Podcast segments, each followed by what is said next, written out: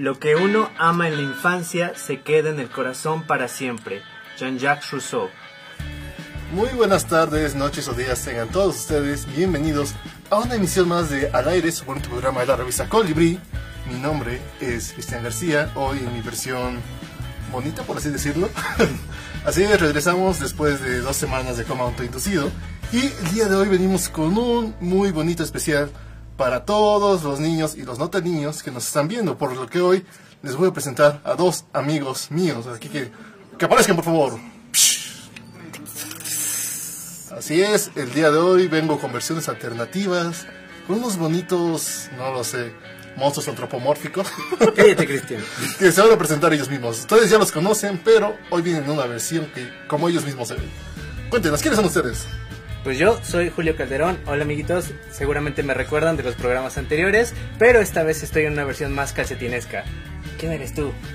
Yo soy Lili y pues también he estado como en un par de capítulos y ahora vengo en mi verdadero yo. ¿Cómo están amiguitos? Después de dos semanas hoy nos mudamos de casa, ya vamos a estar trabajando, vamos a estar transmitiendo desde esta bonita página todos los días, tal vez no, tal vez fin de semana. Ya sacaremos ahí encuestas para que ustedes, sí, usted, amable público que nos está viendo, decida qué día será el mejor para que podamos vernos y podamos platicar un poquito de, como siempre, cualquier cosa más literatura. Entonces, ¿qué vamos a platicar el día de hoy? Pues realmente tenemos muchas sorpresas, ¿no es así, Cristian? Pues vos estoy preguntando, ¿no?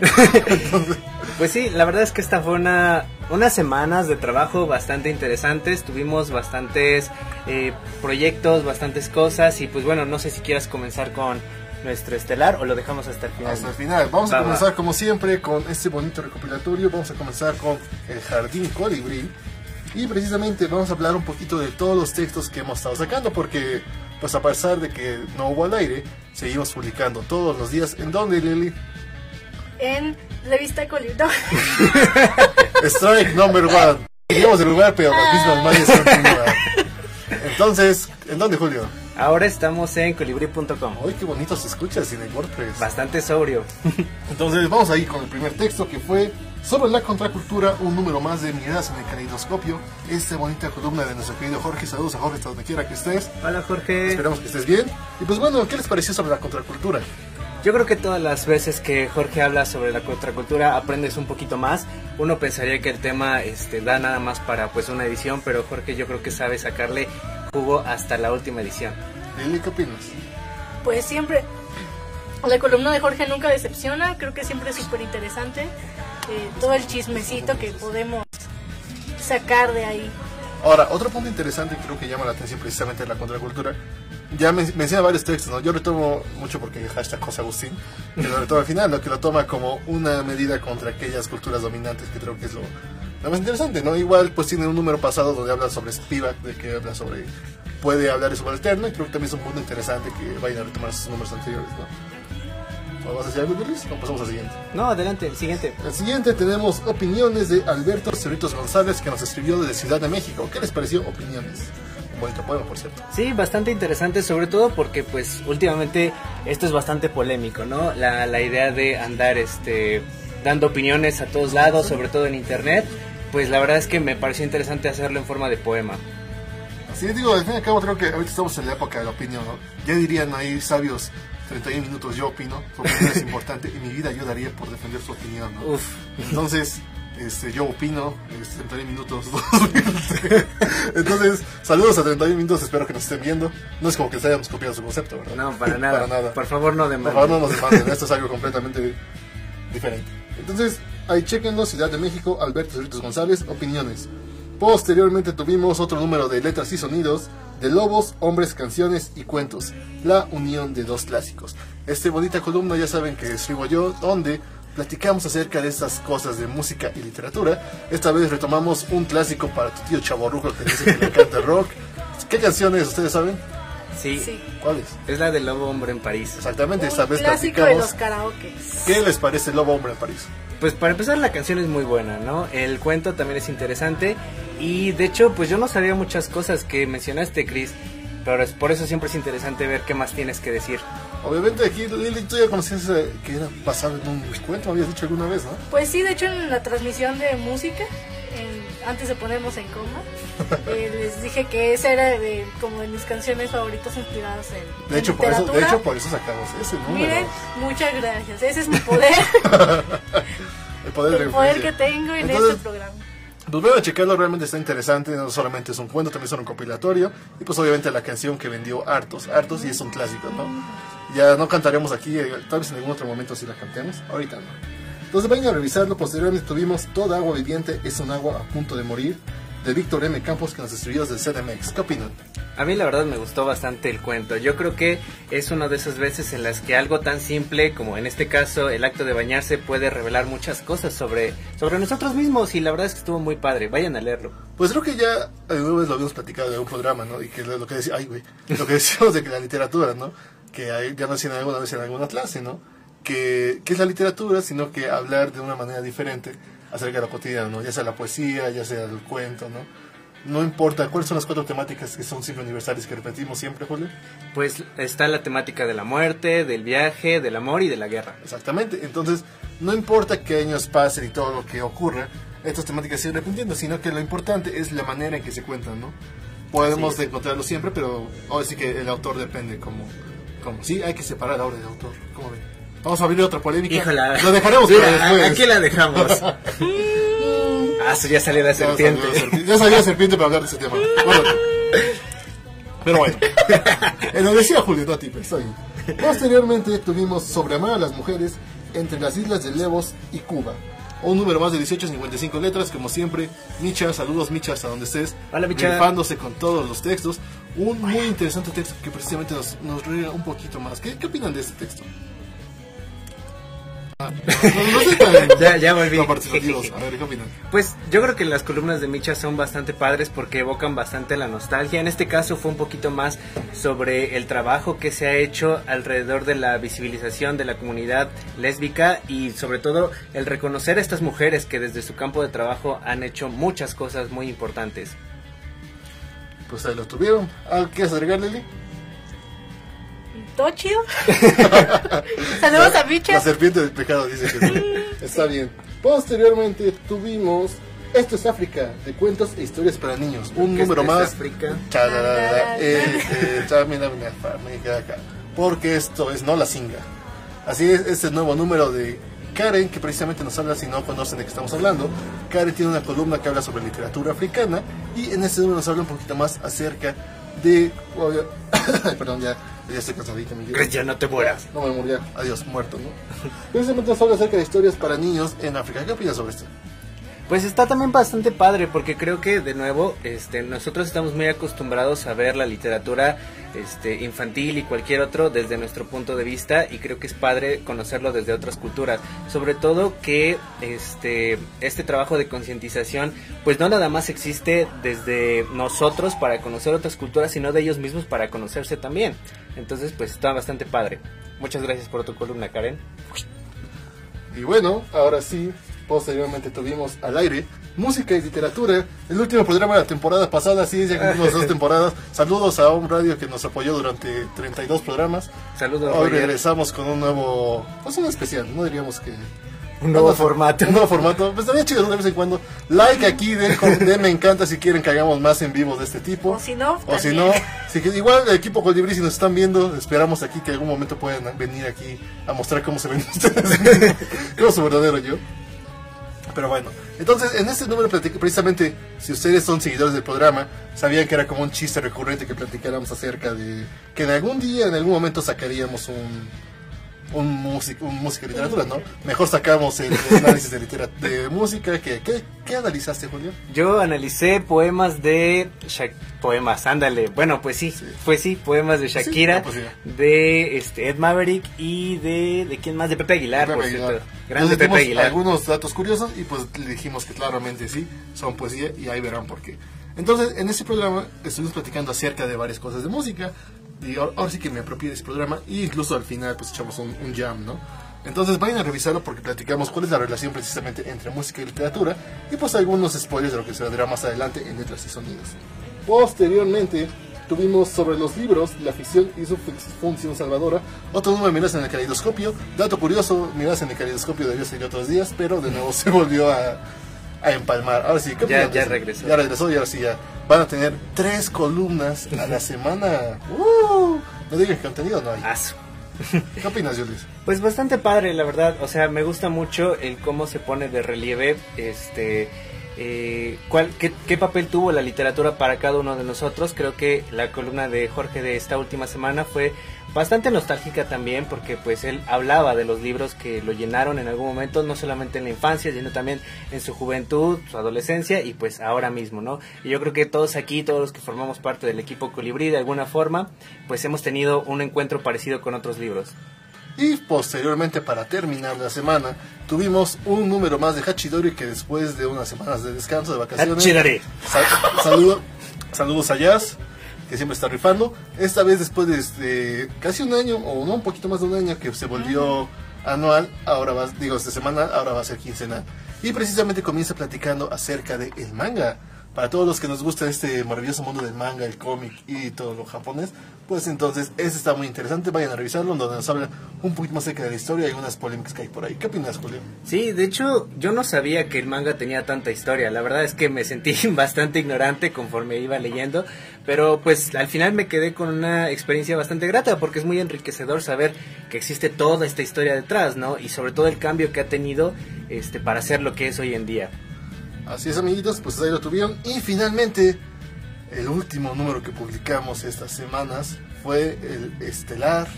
Ayer, el día precisamente 30 de abril. Salud, por favor, Lili. ¿Qué presentamos el día de ayer? Una, dos, tres. Presentamos el primer Recopilatorio. los niños, los niños y las las letras. letras. ¡Uh! fiesta, fiesta, fiesta. Bailen, baile improvisado. Pues yo creo que es la razón principal por la que estamos así, ¿no, Cristian? O sea, sí, pero también queremos hacer esto diferente. ¿no? Entonces, queríamos vistas. Entonces teníamos que hacerlo. Pero sí, exactamente, queremos agradecer a todas las personas que motivaron a los niños que tenían, ya sean sus alumnos, sus hijos, sus sobrinos, sus primos, lo que ustedes quisieran que tuvieran para escribirnos. Realmente tuvimos bastantes textos y, y muy internacional la onda, ¿no? No solamente fueron varios estados de acá de la República, como Michoacán, como Chiapas, y no me acuerdo cuáles otros, pero hubo varios. Y también tuvimos de varios países, porque no solamente fue de acá, también tuvimos de Cuba, tuvimos de Chile, creo que de Argentina, ¿no? Entonces, muchas gracias a todos los niños que participaron. Si no lo han revisado, vayan a hacerlo, que no sé qué están esperando. y ahora les voy a presentar un poquito de qué vimos en este recopilatorio.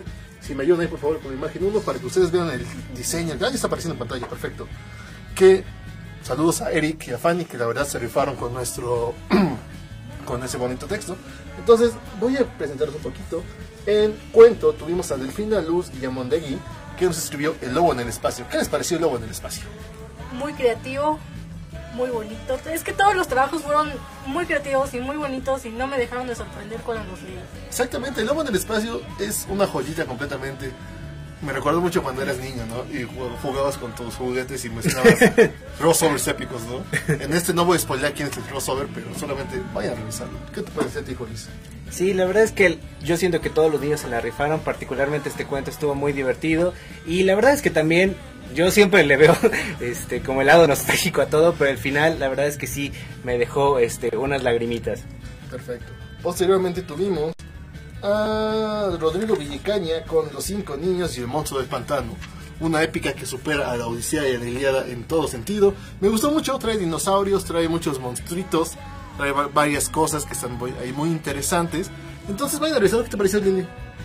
Pues extremadamente creativo, este, creo que eh, empieza a hacer sus pininos en el cómic. Me encantaría si pudiera seguir con eso y nos sorprendiera ya de adulto o más grande con un con su propio cómic. o- Uno nunca sabe así, realmente, uno nunca sabe. pero bueno, a mí en personal me dio mucha, mucha nostalgia, diría Julio, porque yo recuerdo que también en algún momento hice mi propio cómic, ¿no? O sea, obviamente estaba muy amateur, ¿no? Yo recuerdo que literalmente arranqué hojas de mi libreta, las partí en cuatro y las enrapé, ¿no? Y ahí hice mi formato, ¿no? Los dibujitos, el texto. Entonces me da muchísimo gusto ver que todavía hay niños, a pesar de que la tecnología y todo esto que ya permite muchas cosas, que todavía están ahí todavía armando este tipo de cosas muy manuales, ¿no?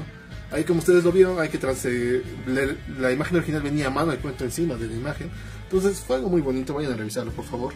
Posteriormente, ya en la parte de ilustración, tuvimos a Mauricio Villicaña con Círculo de Naturaleza y me dio mucha... eh, no voy a spoilearles, aquí no voy a platicar mucho de esto, porque en la ilustración no solamente nos mandaron su imagen, sino que también traían una pequeña epígrafe de, por ejemplo, cuáles son los libros, por qué la literatura es importante para ellos, cuál es su libro favorito, ¿no? Y no saben la ternura que trae y también en sus semblanzas, porque está esta, ¿cómo decirlo? Esta inocencia, esta imaginación que tienen los niños. ¿Qué opinan de, de este círculo de naturaleza?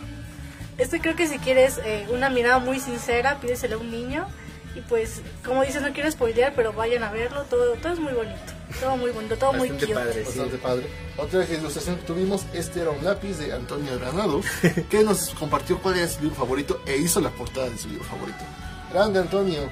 Laila Cosette Caballo Ortiz nos escribió precisamente cuál era su acercamiento a la literatura y por qué le gustaba leer. Ujú. Eh, también le pedí fue una, una joyita. Entonces, Alisa R. Flores nos escribió Violet, que nos compartió que su libro favorito era Violet Evergarden de Kana Katsuki, un manga. Mira qué interesante. Sí, de hecho dibuja bastante, Bastante, bien. bastante Sí, bien. bastante. Ya todos quisiéramos ese talento. Sí, es como. Porque spoiler, la mayoría son menores de 10 años. Entonces, chale. No, o sea, felicidades por ellos, chale por nosotros. ¿no? Benditos sean es nuestra culpa. Es nuestra culpa. Posteriormente, en poesía tuvimos dos poemas. Marco Antonio Duvalier nos escribió San Cristóbal de las Casas y Bellavista. Y Zoe Atenea Ángeles Reyes, Gato Zeus, Julio Alejandro García Gómez, Blanca Flor. ¿Qué opinan de los poemas? Bastante tiernos, a mí me gustó mucho el del gatito. Gato Zeus se lleva el premio a el más tierno. El más tierno. Blanca Flor me recordó mucho. El a- más sincero. El más sincero, sí. Blanca Flor me recordó muchísimo a esta onda de, del haiku. Lo sentí muy parecido a un haiku. ¿Cómo lo ven ustedes? Sí, la verdad es que sí, este niño tiene bastante talento y pues felicidades, muchas felicidades. Entonces ahí lo tienen, si no lo han leído, vayan a revisarles completamente gratis en nuestra biblioteca Colibri. Ahí ustedes ya saben que pueden encontrar todos los textos que hemos publicado completamente gratis.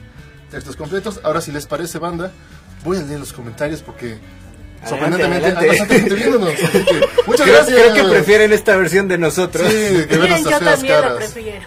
Todos lo preferimos, bueno. Micha dice saludos, los amo, besos. Hola, Vamos Micha. también, Hola. Micha. SP Jennifer dice, me alegra que hagan este tipo de dinámicas para atraer al público más joven y manda una estrellita. Muchas gracias, qué bonito que nos están apoyando.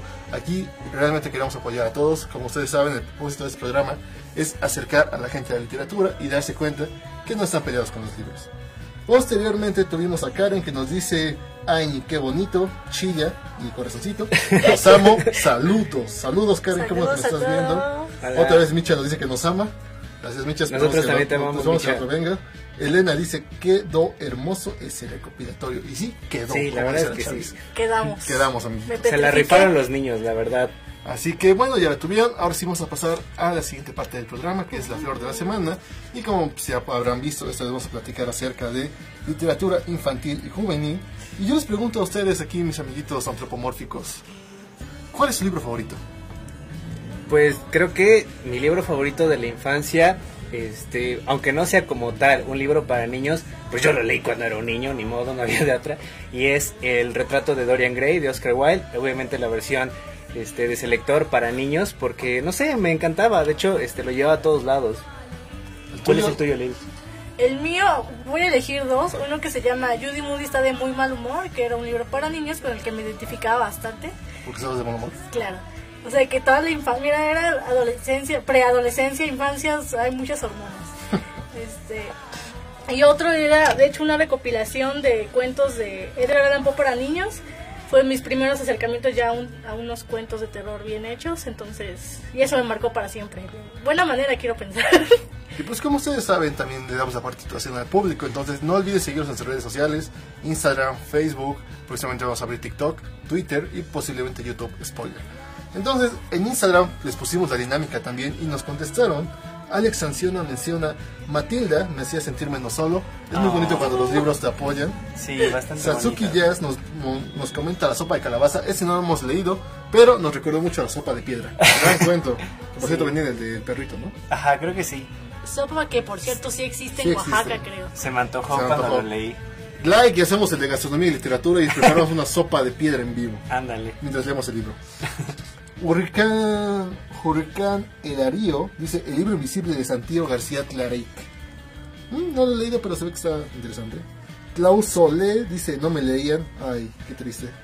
y Faidel Son Black dice el fantasma de Canterbury. Ah, ese Ese está un muy, clásico. muy, muy bueno. Este también venía en el perrito, ¿no?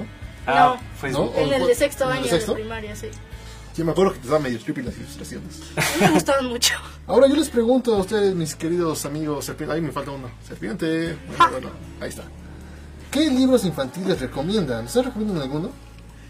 Pues la verdad es que sí, de hecho yo aquí traigo como una sorpresa para mostrarles a A ver, ustedes. desaparezcamos tantito. Bueno, ya me quedo acá. ¿Sabes? Una, dos.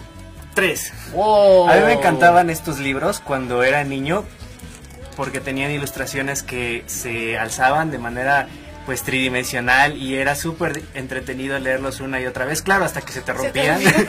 porque los usabas mal, pero este pues son muy padres, ¿no? Este en particular es El Soldadito de Plomo, pero también es tu Olodino, Nieves, Caperucita Roja, El Gato con Botas, Los Cenicienta, Los Tres Cerditos y Pinocho.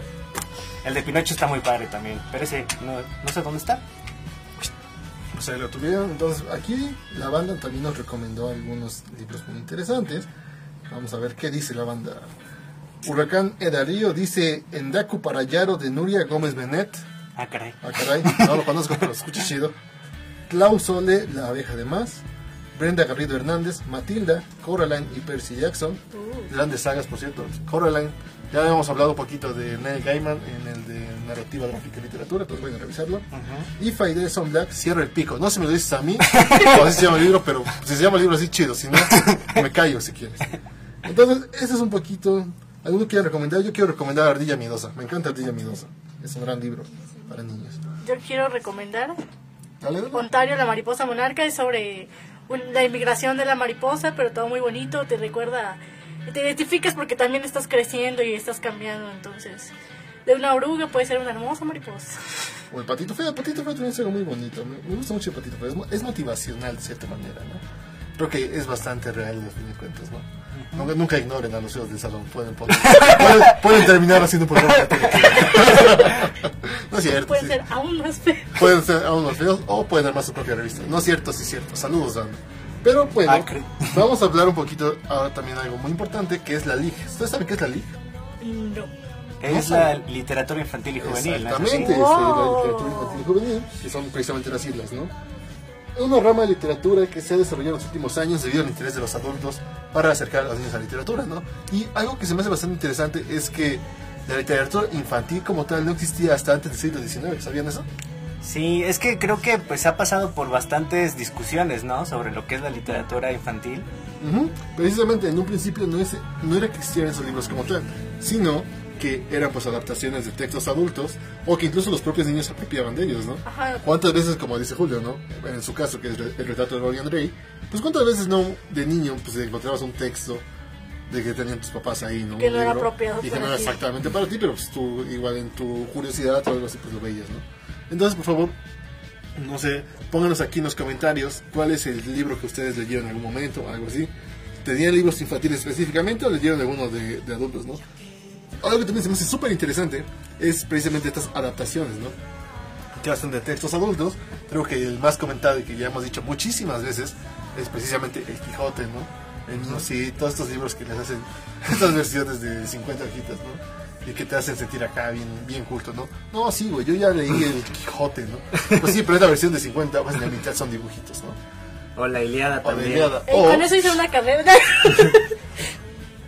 hay otro también muy famoso. Ay, qué bonito. ¿Ustedes saben a quién? A ver, si ustedes saben de quién es este personaje, pónganlo aquí abajito en los comentarios y el que lo adivine de quién es, se va a llevar un premio. Entonces, ahorita, ahorita regreso. Oh. Adiós. Pero bueno, retomando esto de la literatura infantil y juvenil, también algo que se me hace interesante es que retoma, reaparece de ciertos pues mercados, ¿no? O sea, las editoriales se dan cuenta que esto está jalando y pues empiezan a crear este tipo de libros. ¿Qué opinan de eso? Sí, de hecho es bastante interesante porque a final de cuentas este, hay una discusión muy grande sobre por qué se le llamaría este, literatura infantil si al final está escrita por adultos, ¿no? Por lo que piensan que a los niños les va a gustar. ¿Por qué no enfocarlo más en lo que los niños escriben? Y pues eso también es muy interesante, ¿no? Porque a final de cuentas, pues el recopilatorio es la prueba de que los niños también escriben. Y escriben bien. Y mejor que los, que, Sí. que los adultos, pero bueno. Entonces también hay un teórico inglés llamado David Buckingham que precisamente habla de esto del adultocentrismo, ¿no? O sea, sí existen los niños, pero se les relega a un segundo plano. Realmente lo importante los ven como, un, así que decir, un cierto accesorio y cierta parte nada más aleatoria del- de, los, de los adultos, ¿no? En algún punto sí llegan a ser adultos, pero no importa como tal. Entonces por eso se les da como estos textos, ¿no? Digo, realmente no es que sea literatura hecha por niños, sino que es literatura de adultos hecha para niños. ¿Qué opinan eso? Sí, y es que también este, hay que tomar en cuenta que la literatura infantil y la literatura juvenil muchas veces tiene este papel didáctico, ¿no? O sea, no es literatura como por el gusto de, escribir o de que, te, de que te lean, sino para dar lecciones. Y pues eso también habla mucho de cuál es la, la intención detrás de, de la escritura de estos libros. Digo, no quiero decir que no sean buenos, son bastante divertidos, pero siempre traen esta idea de enseñar y de educar a los niños, ¿no? Exactamente. Entonces, pues ahí también hay, hay varias cosas interesantes, ¿no? Precisamente algo también importante, que es un término que ha surgido recientemente, es la mediación de lectura. ¿Usted sabe qué es la mediación de lectura? Precisamente es este dar este acompañamiento. No se trata simplemente de dar libros a lo, a lo bestia, ¿no? Como en algún punto se hizo, sino que realmente se trata de dar un acompañamiento a estas personas, a estos niños, de mostrarles cuáles son los libros adecuados para ellos y pues ahora sí que apoyarlos en su proceso, ¿no? Saludos a toda la banda mediadora que nos está viendo, su Saludos. trabajo es muy importante, hay varios programas que apoyan generalmente Sí. este tipo de, de- de actividades en escuelas y crean que su valor es muy importante. Si ustedes conocen a algún mediador, abrácenlo y felicítenlo porque realmente es algo muy chido. Su labor es muy Su labor es muy importante, pues bueno, también parte de la tarea de Colibri pues es precisamente eso, ¿no? Darles recomendaciones, ya tenemos 33 programas donde platicamos acerca de precisamente todos esos, co- distintas, este, dirían por ahí, distintas recomendaciones de varios temas para que ustedes puedan encontrar el libro adecuado para ustedes, ¿no? Decía entonces como profesor, a, no se trata de nosotros escoger el libro, ¿no? sino que el libro se dejó a nosotros, ¿no? Lo encontramos por ahí, es algo muy bonito. Yo siento que en algún punto todos encontramos ese libro con el cual hacemos clic. Entonces esperamos que en algún punto pues puedan este, encontrarlo. ¿Ustedes qué opinan? Sí, la verdad es que es bastante padre todo este acercamiento a este a los libros de los niños, todo lo que implica y digo, o sea, no solamente pues los trabajos de los autores, sino pues todo lo que está detrás. Entonces, pues a mí me gusta bastante todo este asunto. Eli, ¿algo que Pues creo que deberíamos eh, darle más oportunidad a los niños de, de que creen arte, de que sean artistas. Creo que podemos apoyarlos desde temprana edad y también eh, inducirlos por el gusto de la literatura. Al menos a mí me nació el, el gusto por leer desde muy joven. Pero pues yo sé que no todas las condiciones son iguales o no todos tienen los materiales y cosas así. Así que pues espero que pronto o poco a poco se vayan a los niños puedan adquirir más de más libros y, y tener esos acer- acercamientos. Digo, igual tenemos tecnología, ¿no? Y digo, si ya tienen ahorita ahí, por ejemplo, cosas como tablets, si tienen recursos al internet, pues hay di- distintas cosas como los audiolibros, que son algo bien bonito, bien interesante, que también sirven para precisamente acercar a la gente a la literatura. Spoiler, en algún punto sacaremos nuevos contenidos para toda esa gente que le gusta escuchar su bonita voz. Una sorpresa. Oh. Oh, solo tenemos una. pero- Pero ellos no se dan cuenta de eso. Bueno, imaginen que hay sorpresa aquí. Entonces, pues sí, así es, amiguitos. Apoyen por favor a todos los niños, a todos los infantes que tengan en casa. Denles un poquito de atención para que lean con ellos. Y realmente compartan con ellos. La lectura es algo muy bonito. O sea, no simplemente lo decimos porque pues, hayamos estudiado literatura. Entonces, sino porque realmente es algo interesante, ¿no? Le hemos dicho siempre aquí la labor más importante es poder compartir con ustedes acerca de nuestra pasión, que es Mm, no sé, comer. ¿Lee? Este, Ah, yo iba a decir claro. chela, pero sí, todo eso. Entonces, por favor, ahí la tuvieron. Vamos a ver los comentarios, ¿les parece? Sí. Sí. Me voy, adiós. Ahí, aquí estamos. ¿Qué habrá pasado con el zorro? Y precisamente dice Tiffany de lo, Lotolorien, no sé, tiene un nombre como muy Tolkien, muy Tolkienesco. Que ella adivinó precisamente de dónde vengo yo, queridos amigos. ¿De dónde vienes? ¿De dónde? El Principito. Ah, ¿Qué no lo han caray. leído? Yo pensé que aquí del centro. También, eh, ¿de dónde venimos, Cas? ¿Eh? No lo escuchó ese productor, pero bueno, está bien. Y también dice Tiffany, quedó súper genial el recopilatorio, felicidades y muchas gracias. Gracias a ti por participar, gracias a ti por enviar. ¡Ah, está Felicidades a todos los que Manda, me está picando. eh.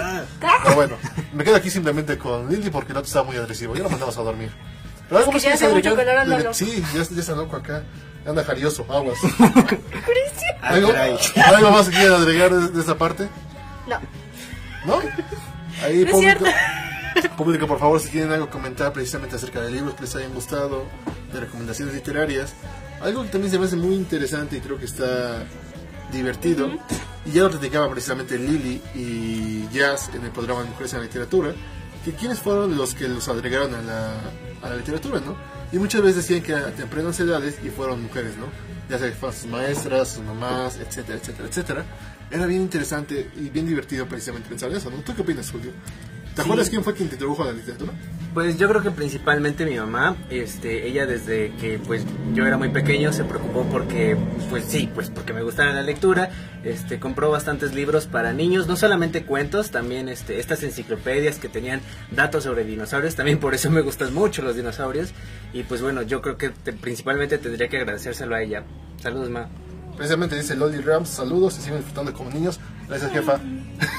ella, ella fue la que nos introdujo a la literatura, entonces, saludos, sal a saludar, Lili. Oli. Oli, Ahí está. Entonces, igual algo que creo que es un punto a destacar son los cuentacuentos. ¿Ustedes alguna vez vieron cuentacuentos? ¿Te Sí. gustan los cuentacuentos? Uy, sí. Recuerdo mucho a Maribán de Chabelo. Maribán me encantaba, Martínez. lo adoro. Sin, no creo que los veas.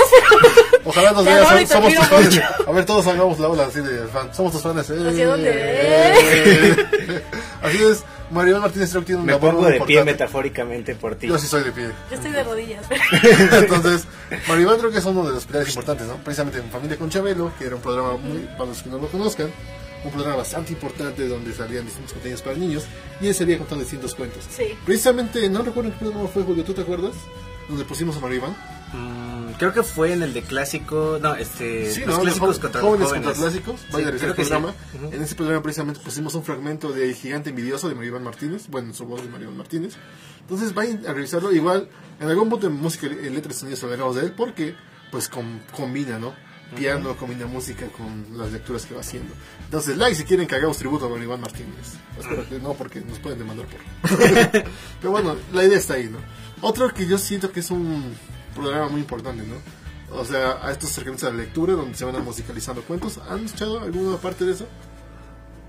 ¿Un cuento ¿Un musicalizado? cuento musicalizado o un cuento ustedes que se acuerden que hayan escuchado en audiolibro? que les Em, haya gustado mucho. Yo recuerdo que en la primaria que iba, este, a veces los profesores hacían eso.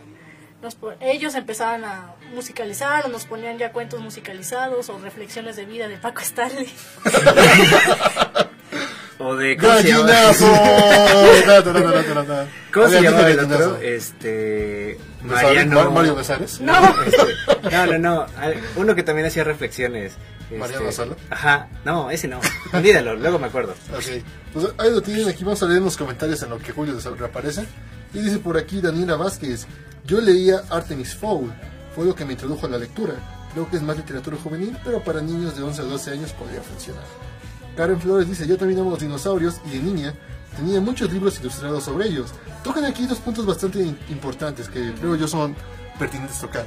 Las sagas juveniles que muchos aquí expertos de literatura están en contra de ellas porque nada que no es posible, ¿no?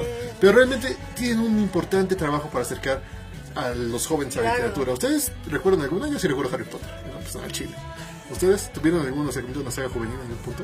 yo no era una saga, pero era un libro juvenil que se llamaba Erebos, que lo presté muchas veces, que terminó bien golpeado, pero a muchos de mis amigos les gustó porque era como sobre videojuegos.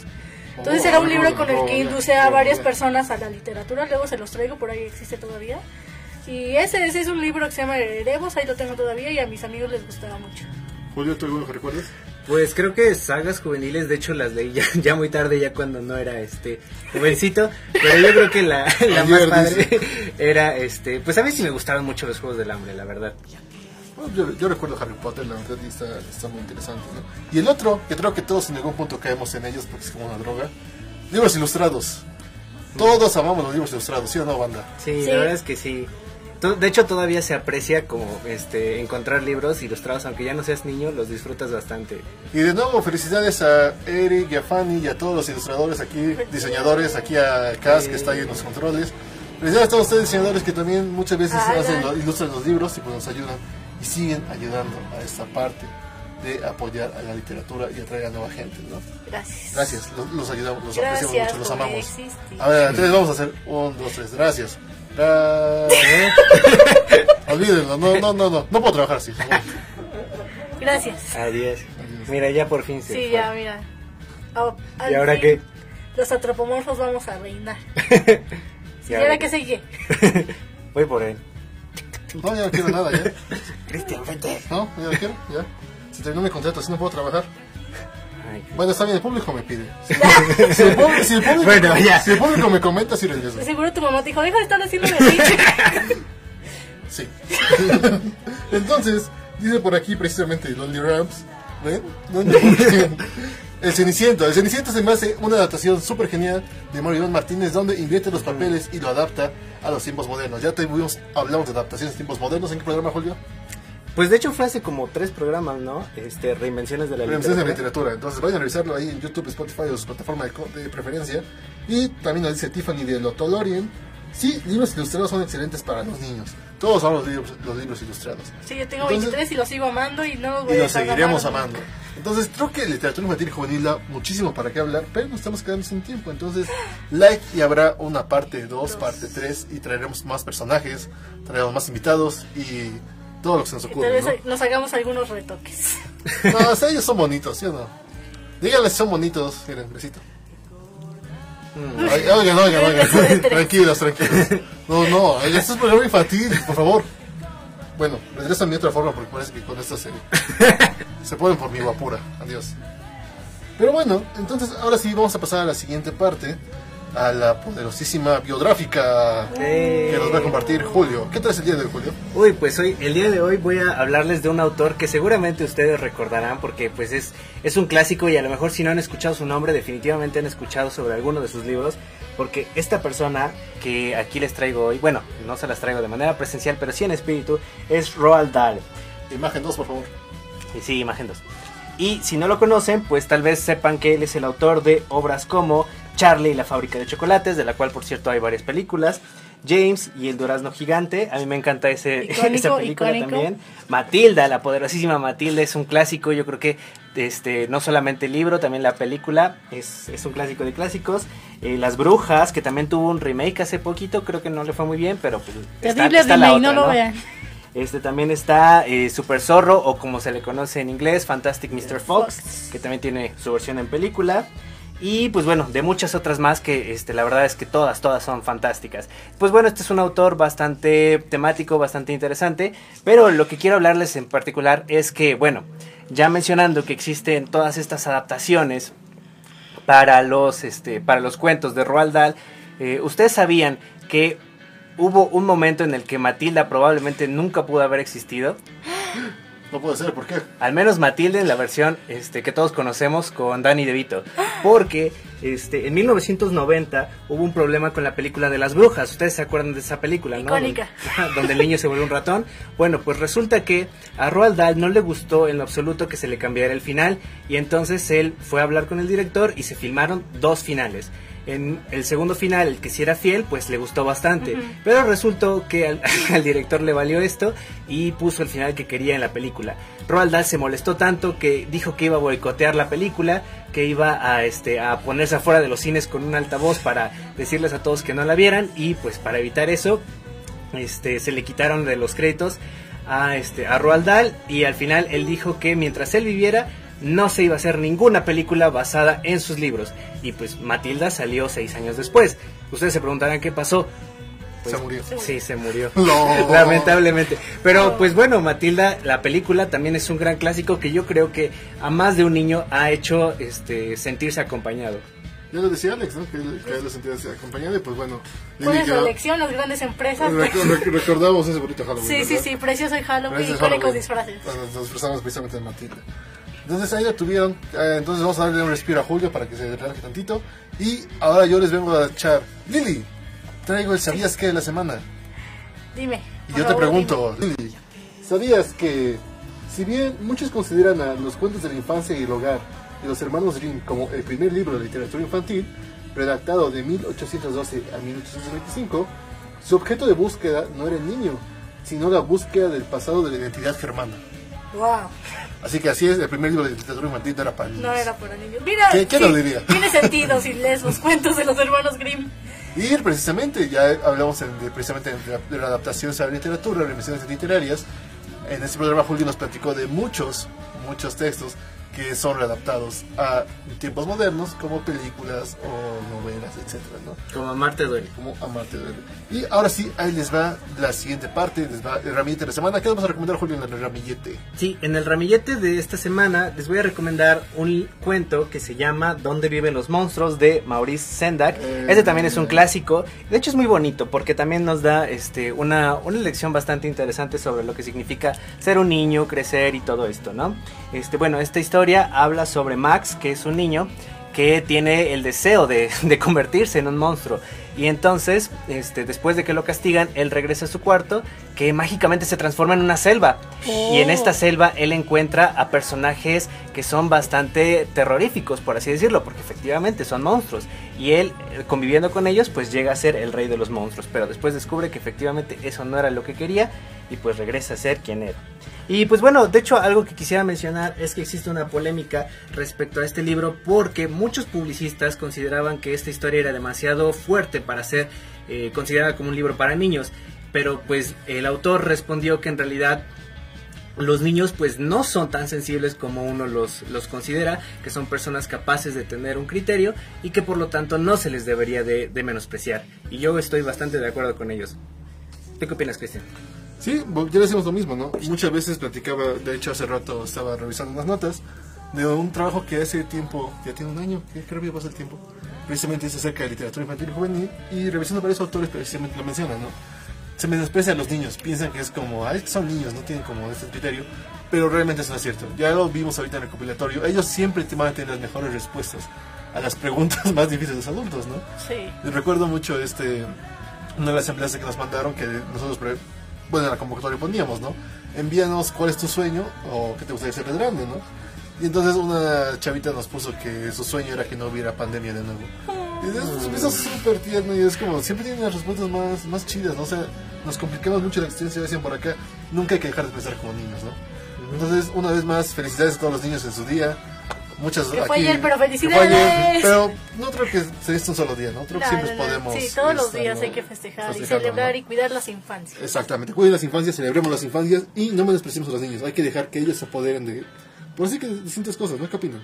Sí, la verdad es que sí, o sea, les digo de nuevo, el recopilatorio es la prueba de que los niños son increíbles y pueden hacer muchas cosas muy padres. No invisibilicen las infancias, por favor. Eso es lo peor que podemos hacer. Ellos están ahí y ellos son el futuro, a fin de cuentas. Entonces, apoyemos el futuro, apoyemos estas cosas. Y desgraciadamente se nos ha acabado el tiempo el día de hoy. Oh. Sí, lo siento, amiguitos. Tendremos que ver sus feas caras de nuevo. Entonces, pues muchas gracias a todos por apoyarnos. Si les gustó esto, por favor, háganlo saber en los comentarios para que en algún punto podamos seguir sacando este tipo de dinámicas, ya sea con títeres. Va a haber más recopilatorios infantiles, sí. De hecho, va- ahí va a haber varios spoilers para todo el equipo Colibrí, jeje. ¡Oh! Y Vamos a estar trabajando nuevas cositas para todos los niños porque Ah, creo que estuvo muy, muy importante, muy divertido y sí me gustaría seguirlos apoyando. Entonces, ¿algo más que agregar, banda? Pues nada, que sigan leyendo, este, niños disfruten su día y pues pásensela excelente. Nelly. Manténganse creativos. Exactamente. Y pues nada, sigan ahí porque sigan revisando colibri.com, sigan mandando sus trabajos. ¿A qué correo, Julio? A revistacolibri.gmail.com ¡Bravo! 32 programas. ¡Uh! Entonces, así es, sigan mandando sus trabajos, vamos a seguirlos leyendo, vamos a seguirlos compartiendo. Publicamos todos los días en colibri.com. Igual en todas nuestras redes sociales vamos a estar trabajando nuevos textos, nuevas cositas que no se quieren perder. Entonces recuerden seguirnos en todas nuestras redes. Próximamente se va a abrir YouTube, próximamente se va a abrir TikTok. Entonces no ¿Qué? olviden revisarnos. Así vamos a bailar el Nico, Nico, ni, Nico, Nico. Ya no es cierto. Pero bueno, sin nada más que agregar, aquí terminamos el programa de hoy. Mi nombre es Cristian García Yo soy Julio Calderón. Yo soy Lili. y nos vemos a la próxima. Bye bye. Adiós. Adiós.